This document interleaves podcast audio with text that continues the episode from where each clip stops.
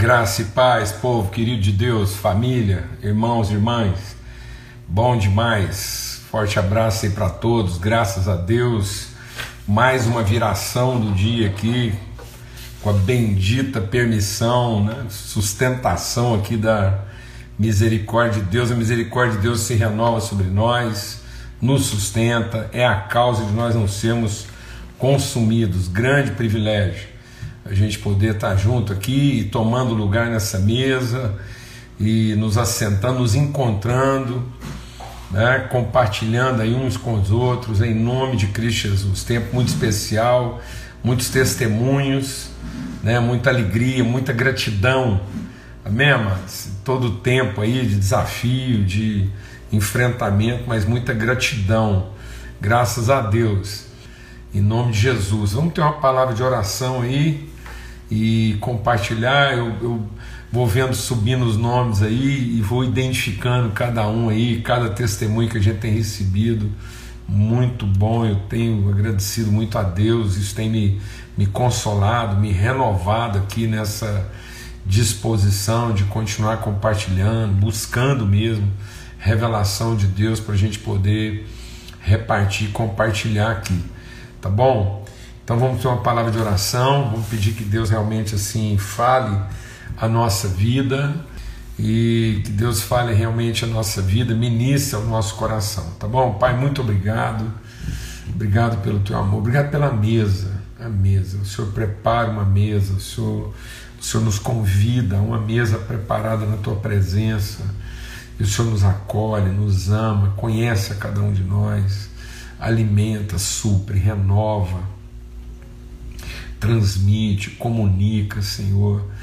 É, a mesa é a oportunidade que o Senhor estabeleceu para que a gente seja ministrado, para que a gente se alimente do Senhor, esse corpo que é compartilhado, essa vida que é comungada, e nós nos alimentamos do Senhor e uns aos outros, ó Deus, assim, partilhando a mesma natureza e a mesma essência, a mesma identidade, o teu espírito estabelecendo em nós as virtudes como corpo vivo de Cristo, como natureza bendita do Senhor, em nome de Cristo Jesus. Amém e amém. Graças a Deus, né, um grande privilégio. A gente está compartilhando aqui sobre a carta de Paulo a Timóteo. A primeira carta é uma carta assim muito afetiva é de fato a carta de um pai para um filho. E é bom a gente lembrar né, que o Timóteo ele tem algumas características assim, muito peculiares. Quando Paulo encontrou com ele, já era um homem convertido, já conhecia o Senhor, mas a Bíblia diz que ele tinha uma tradição lá de, de, né, de vó cristã, mãe cristã, ele vem de, uma, de um histórico assim, mas o pai dele era grego, então é, eu acho que é um detalhe né, na narrativa da vida de Timóteo, que Paulo então tomou e o circuncidou, estabeleceu uma aliança de vida com ele, né? É, marcou a vida de Timóteo na sua intimidade.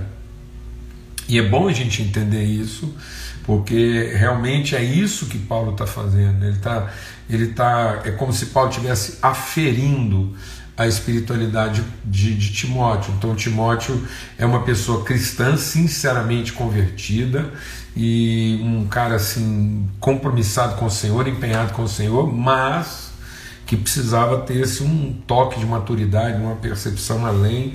Tanto que Paulo nessa carta fala: olha, não menospreze, não, não, não, não, não diminua, né? não desconsidere a grandeza do que Deus já concedeu. E eu creio que isso, isso tem muito a ver com a carta. Né? Paulo vai falando dessa pressão que está sobre a vida dele e, e esse, essa tendência. Né? É, eu, eu quero convidar você mesmo assim. É, leia a carta de Paulo a Timóteo, né? é uma carta de paternidade, é uma conversa é, de um pai orientando o filho para a vida, para os desafios. Né? Principalmente naquilo que diz respeito a, ao confronto com o pensamento humano. Você vê lá no capítulo 1, ele diz assim, ó. É, ele diz assim: eu, eu quero ler lá no capítulo 1, volta um pouquinho lá no capítulo 1 para a gente entender e reforçar assim, a, a relevância do que a gente está compartilhando aqui. Quando eu estava de viagem rumo a Macedônia, pedi a você que ainda permanecesse em Éfeso para demonstrar certas pessoas, a fim de que não ensine outra doutrina, nem que se ocupem com fábulas e genealogias sem fim. Amado, assim, olha, assim, na boa, Paulo está tá insistindo nisso, né? Pessoas que, que adotaram um evangelho fabuloso. Fabuloso. Assim, muitas pessoas estão adotando uma retórica de, de, de coisas que são fabulosas, são mirabolantes, são, são assim extraordinárias, mas não tem nada a ver de sobrenatural, de transformação. É uma, é uma interpretação nascida né, no, no, no, no ideário humano, aquilo que o homem idealiza, né, aquilo que a gente projeta. E tanto diz assim, que ele diz assim, ó, essas pessoas se ocupam com genealogias sem fim, né? ficam lá tentando encontrar uh, as coisas assim numa história que não foi contada. Né? Uma história que não é a história que Deus está contando para a gente registrando. E ele diz assim: essas coisas mais promovem discussões, está vendo? De novo, ele vai falar sobre essa coisa que está tá virando uma dialética, um debate, né? uma arena de argumentações, um confronto. Então ele está falando desse cenário. Paulo está falando desse cenário, o cenário de gente que essa, essa, essa coisa fabulosa, esse evangelho mítico, às vezes as pessoas pensam que estão adotando um evangelho místico, espiritual. E não é místico, espiritual, ele é mítico, ele é fabuloso, ele é, ele é, ele é desenvolvido e, e formado a partir de locubrações, de interpretações, de conclusões humanas e principalmente solitárias. São interpretações solitárias monásticas. Às vezes a pessoa ela assim, ela entra numa clausura espiritual e fica conversando com ela mesma. Repetir. Tem gente é, que está chegando a conclusões conversando consigo mesmo. É, ele fala que isso é uma coisa quase caduca. Paulo vai falar disso lá. Uma canduquice, uma coisa assim, que, que, que, que, que são, são conclusões, são são, é, são interpretações assim da individualidade. Paulo alerta para isso, diz essas coisas mais promovem discussões do que? Do que do que trabalho. Parece, no nome de Cristo Jesus, mano, parece que o povo hoje está querendo mais discutir doutrina do que trabalhar, do que cuidar de gente. Né? Então ele está dizendo isso. O objetivo dessa demonstração, o objetivo dessa carta que eu estou mandando para você é o amor que procede de um coração puro. É interessante porque Paulo é exatamente isso aqui, é o amor que procede de um coração puro. Então nós vamos falar nós estamos falando exatamente sobre isso. Essa essa é, admoestação. E, e ele diz assim, ó, procede de coração puro, de uma boa consciência e de uma fé sem hipocrisia. Tá vendo? Boa consciência, fé sem hipocrisia, amor e pureza. Ele vai repetir, então Paulo está sendo muito enfático, porque é exatamente isso que ele vai repetir no capítulo 4. Ele diz: algumas pessoas se desviaram dessas coisas. Desviaram do quê? É do amor, da fé, da pureza, de uma consciência segura eu estou aqui voltando lá no capítulo 1 para fazer a introdução lá do que a gente está conversando no capítulo 4. E as pessoas se desviaram disso, se desviaram da simplicidade, da pureza, né? se desviaram daquilo que é a essência do Evangelho e se perderam. Se perderam de novo, Paulo vai insistir. Então porque a situação é grave, se perderam em discussões inúteis. Mas eu vou ler devagar, não sou eu que estou falando, não. Presta atenção. Pessoas que se perderam em discussões inúteis. Uma verborréia, uma dialética, um, um, uma defesa da fé totalmente inútil. Inútil. Perda de tempo. E ele está dizendo aqui, ó. E essas pessoas pretendem se passar por mestres da palavra. No entanto, elas mesmas não estão compreendendo aquilo que tá dizendo, que estão dizendo. E com, com tanta segurança afirmam: Meu Deus do céu, meu Deus do céu. Então, isso é um, isso é um, isso é um cenário. Paulo está dizendo: olha, Está acontecendo aí um ambiente de debate, de enfrentamento, de discussão. As pessoas estão se reunindo para discutir ideias, saber quem tem razão. As pessoas argumentam, elas, elas acreditam. Sabe por que, que as pessoas argumentam isso? Né? Sabe por que, que elas são tão sinceras na defesa? Porque elas acreditam. Acreditam porque foi, foram conclusões tiradas a custo de muito isolamento e muita, entendeu? Muito arrebatamento assim, solitário. Desprovido de quê? Desprovido de quê? De amor. Desprovido de amor, se afastaram. Se afastaram disso, né? E aí então ele, ele, ele, ele vai falando sobre isso, aí vamos voltar aqui para o capítulo 4, porque eu estou só falando assim desse, desse desafio desses dias. O que nós estamos meditando aqui essa semana é, é de uma gravidade, assim, é de uma profundidade. E às vezes a gente está tratando de assuntos aqui e, e, e, e para muita gente pode parecer assim uma, uma obviedade, e não é. Muitas pessoas estão se perdendo porque estão sendo arrastadas por formas de pensamento que são sofisticados, são impressionantes, são fabulosos, e as pessoas ficam ali, vou usar uma palavra assim agora, né, castiças, estupefatas, elas ficam admiradas de tudo aquilo, mas depois aquilo não tem assim propósito, não tem, não, não, não leva, não, não conduz, não movimenta. É uma embriaguez que Paulo chama. E aí, voltando então. Então ele diz: então cumpre a você o que? Não menosprezar. Então, irmão, primeira coisa, a gente não pode se intimidar. Você não pode se intimidar, ninguém pode se intimidar, porque a vida do Evangelho, a manifestação do Evangelho, o fluir do Evangelho, a manifestação das virtudes de Deus nunca, nunca ficou refém das competências, da erudição e, e, e entendeu, do academicismo. Não. O, o Evangelho de Cristo ele é revelado na relação, nos afetos, na proximidade.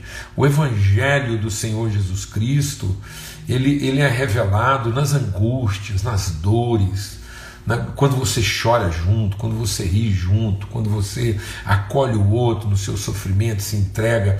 O Evangelho do Senhor Jesus Cristo é revelado por um homem totalmente indouto, um cara que nem sabia o que estava acontecendo. Ele vai passando ali, ele vê um moribundo lá. E ele, ele, ele é compelido, ele é movido. Se você perguntasse para aquele samaritano,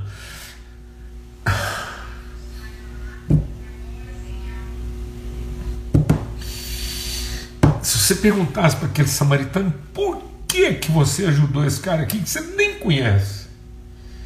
Por que, que você está ajudando um estrangeiro que, se tivesse consciente, estava te agredindo? Por que, que você está ajudando aqui uma pessoa que, se ele tivesse lúcido, no meio de um culto, ele estava te mandando para o inferno? Sabe o que, que talvez o samaritano ia responder? Fala assim: sei não. Talvez ele te perguntasse, o samaritano nos perguntasse: existe outro jeito de viver a vida? Existe outro jeito de viver a vida? Existe outro jeito de viver a vida? Se não amando as pessoas, independente do que elas confessam, independente do, do estado em que elas se encontram, existe outro jeito? Existe outro jeito de falar que eu, eu pertenço ao Evangelho? Qual argumento? O que, é que aquele homem falou? Sabe o que, que aquele, aquele samaritano falou? vou te falar para você o que, que ele falou. Aquele samaritano, quando enfim ele abriu a boca para falar qual era a doutrina dele, foi para conversar com o dono da hospedaria e falou assim: Ó, o que você gastar aqui eu pago. Pronto. O Evangelho estava ali encarnado na vida daquele homem. Sabe como é que o Evangelho estava encarnado na vida daquele homem? Eu assumo a conta dele. Pronto. Pregou o Evangelho. Viveu o Evangelho. Encarnou o Evangelho. Assumiu a conta de um estrangeiro que não podia fazer nada por si, ele foi lá e fez tudo. E Jesus falou assim: fala para mim. Quem é o exemplo? É o erudito? É o, é o, é o líder lá que arrebata multidões? Quem é a encarnação do Evangelho naquela passagem? Quem? Quem é a encarnação do Evangelho naquela passagem? É disso que Paulo está falando. Pessoas estão se perdendo no discurso, pessoas estão se perdendo na liturgia. Aquele homem, aquele homem foi roubado, ele foi violentamente agredido. Não interessa culpa de quem que foi. Aquele homem estava ferido na sua integridade, ele não conseguia ajudar a si próprio. Ele não conseguia fazer nada por ele mesmo. Aí passa o erudito, o cara que sabe todos os discursos, que, que, que já devia ter escrito um punhado de estudo bíblico, literatura. E nada.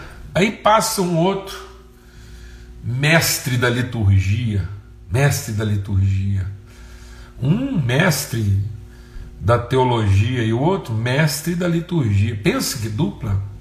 Um, um conduz a liturgia arrebatadora, o outro sabe, sabe dizer tudo, ele sabe esquadrinhar tudo, explicar tudo. Aí vem um lá e encarna o Evangelho, sem produzir sem dar uma receita, encarnou. E aí, quem é samaritano? É alguém que não sabe viver a vida de outro jeito. Ele não sabe ser de outro jeito. É um impulso, é um movimento. É de dentro dele. Talvez aquele samaritano, na hora que ele chegasse em casa e a coisa esfriasse, ele fala assim: gente, talvez até aconteceria isso. Talvez aquele samaritano chegue em casa, como muitos de nós, e fale assim: meu Deus, gastei com aquele estrangeiro lá o dinheiro da prestação e ainda sumi mais. Aí, pai falou assim: ah, é isso mesmo. No fundo, é isso mesmo.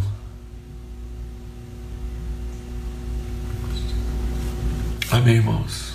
Glória a Deus. Então, Paulo está dizendo o seguinte: ninguém menospreze você. Ninguém, ninguém diga que porque você não tem, você não domina os ritos e você não consegue explicar todas as coisas, mas você sabe ensinar, você sabe transmitir, comunicar. Então ensina, ensina, transmite ordena, é no sentido de ordenar, no sentido de dar uma direção. Nós estamos precisando de pessoas que deem uma direção. Não é gente que aponta o caminho, não, é gente que mostra o caminho. Levanta aqueles que conhecem o caminho e mostra o caminho, e não pessoas que ficam apontando o caminho e, e vendendo indulgências e, e cobrando pedágio do caminho nome de Cristo Jesus. Em nome de Cristo Jesus. E aí ele diz então como mostrar o caminho. Seja padrão. O que é um padrão? Seja um poste, seja a estaca. Então é isso. Eu até faço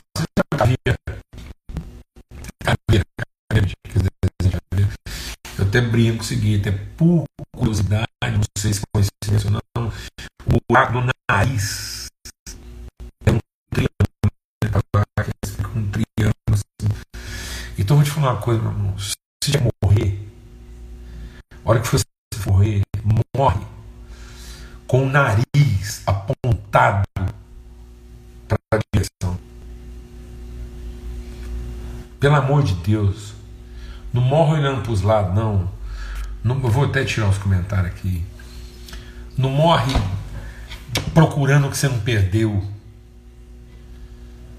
Não, não morra, não morra olhando para os lados. Olhando firmemente para o autor e consumador da nossa fé. Porque se alguém achar sua caveira, o seu nariz, o buraco do seu nariz é uma seta, as pessoas vão achar sua caveira. Fala assim, gente, o caminho é por aqui, porque é para cá que o nariz dele apontava. É para cá que ele olhava. Essa é a direção que ele está seguindo. É isso que Paulo está dizendo. Que a gente possa ser um padrão, possa ser uma referência, uma coluna e esteio da verdade. No que? Na palavra, na nossa maneira de conversar. Que, que não seja uma forma inquiridora, nem questionadora, nem confrontadora. Tem gente que gosta de confronto, não, mas que seja uma forma de conversar instrutiva, iluminadora, reflexiva, que a sua conversa não obrigue as pessoas a argumentar com você, mas que ela leve as pessoas a pensar sobre o que você está falando. Tem gente que, do jeito que eles apresentam a ideia dele, o outro está escutando e já está arrumando um jeito, desde que ele terminar, já mandar outro argumento em cima. Não. Conversa. Ensina. E trata bem. Trata bem. Não conversa com ninguém montado no cavalo, não. Quer ajudar alguém, desce do cavalo. Faz igual o samaritano, desce do cavalo. Põe ele sentado no seu lugar. Deixe sua posição. Faça o mesmo sentimento que houve em Jesus. Esvazie-se. Considere-se o menor naquele momento mais importante e essencial, não é sua ideia prevalecer, mas é a pessoa ser instruída. Então converse desmontado, desarmado, que a pessoa possa tocar sua pele e não sua armadura, sua rigidez, sua necessidade de proteção. Você possa estar tão seguro do que você tem para oferecer, que você está totalmente desprotegido. Quando a gente está totalmente seguro, a gente se despe, se apresenta, se entrega. Então, padrão dos fiéis, na conversa, no trato, na gentileza. E padrão dos fiéis no que? No amor. Meu Deus, tão óbvio, né? Amor. Padrão dos fiéis no amor, aí eu, eu, não tem jeito. Para falar do, do, padrão dos fiéis no amor é o que? É 1 Coríntios 13. Porque sem amor tem jeito. Por isso que Paulo está dizendo. Pessoas que se desviaram. Qual é o fim da exortação? O fim dessa exortação é o amor. Que procede do que? De um coração puro, de uma fé não fingida. Ele vai falar então aqui no texto, aqui em 1 Timóteo 4, aqui, ó. Ele vai falar o que? Padrão dos fiéis no amor, na fé e na pureza, no espírito né, e na pureza. Então, eu, eu até quis ler aqui, para que a gente possa ler 1 Coríntios 13 aqui, falando do que que, do, o que que significa né, esse padrão de amor. E é interessante porque aqui em 1 Coríntios 13, Paulo, ele, ele, ele, ele apresenta essa questão do amor em, em, em grupos, né? Ele, ele, características agrupadas. Ele diz então: quer saber se está amando? Paciência e bondade. Quer saber você está amando alguém mesmo? Paciência. Paciência, sabe o que quer dizer? Não é tranquilidade, não. Paciência é terror, terror, terror. Você está ali aterrorizado, você fala assim: agora é que eu vou morrer mesmo. E aí você segura. E não desiste. Aquilo está assim, moendo suas entranhas. Sabe o que é paciente? Você perseverar, você insistir no propósito. Paciência é o que Paulo fala, né? inimigos por fora, lutas por dentro. Paciência é a palavra de Jesus. Meu coração está profundamente angustiado dentro de mim. Mas o que é que eu vou fazer? Foi para essa hora que eu vim. Então, o que é paciência?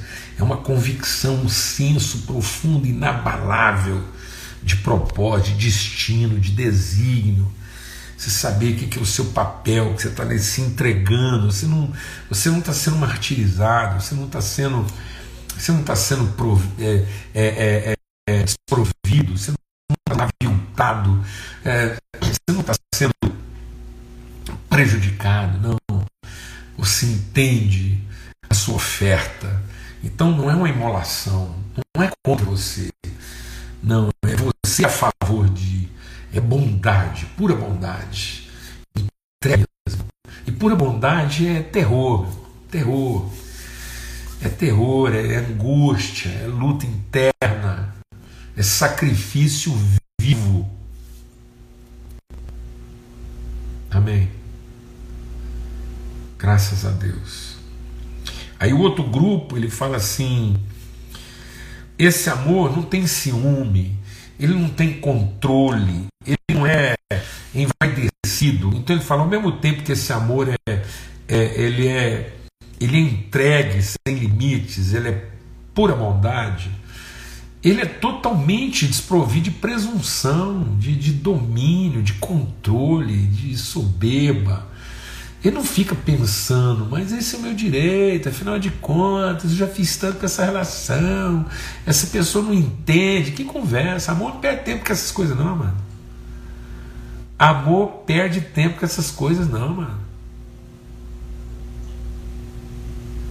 Isso é, isso é, isso é, isso é, isso é gente que não ama, que gosta. Então, quem gosta demais quer controlar, quer dominar, quer exigir, quer pôr preço.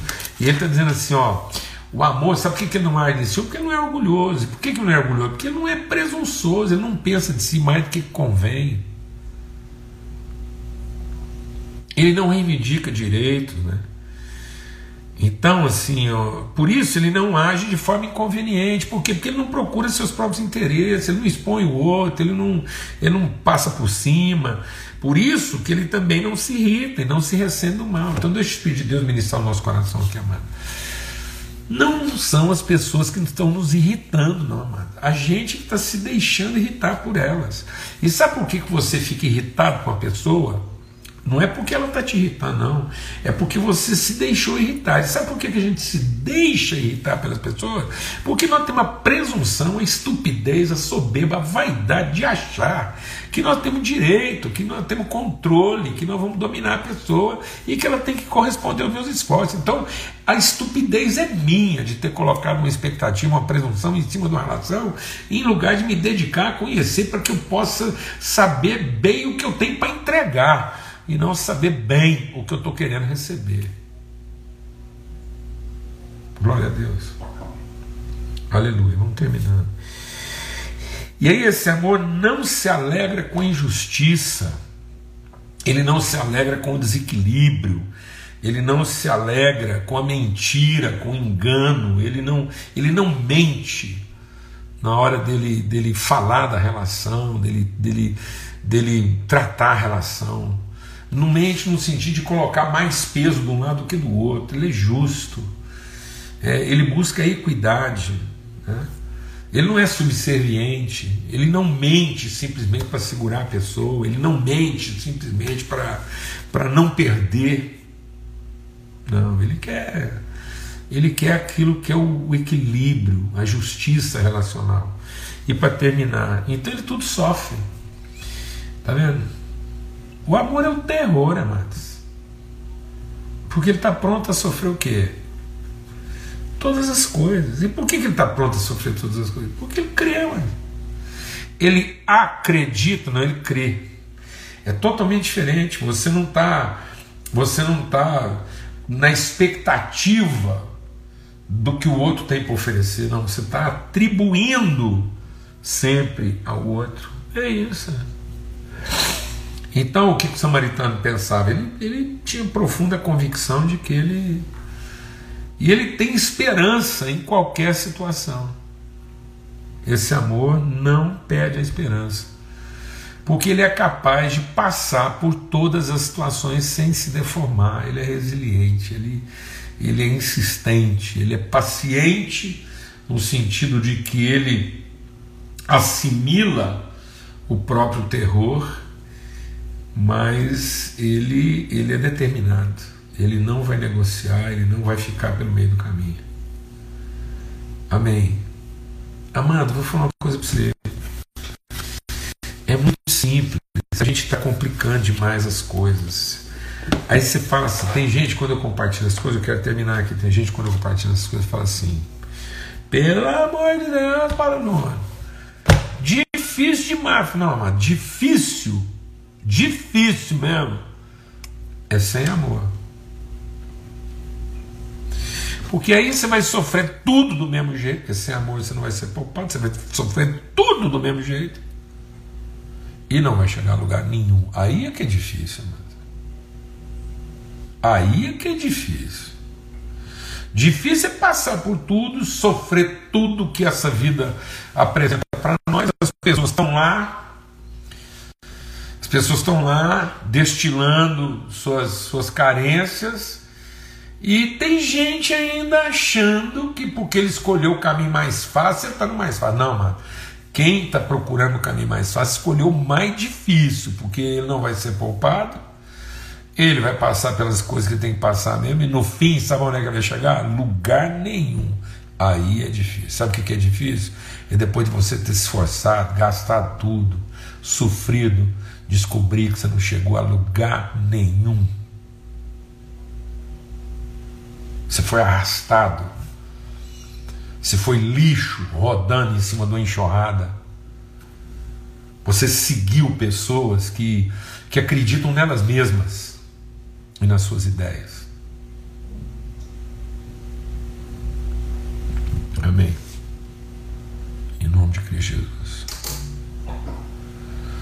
Que o Senhor nos sustente. Que o Senhor nos renove. Glória a Deus.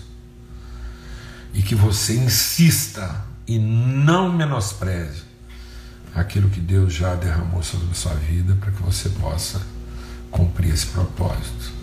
O amor de Deus, o Pai, a graça bendita do seu Filho, a comunhão do Espírito Santo de Deus seja sobre todos, hoje e sempre, em todo lugar. Amém? Forte abraço. Até amanhã, se Deus quiser. A gente senta de novo aqui nessa mesa né, para esse tempo de comunhão, na viração do dia, se Deus quiser. Um forte abraço. Fique em paz.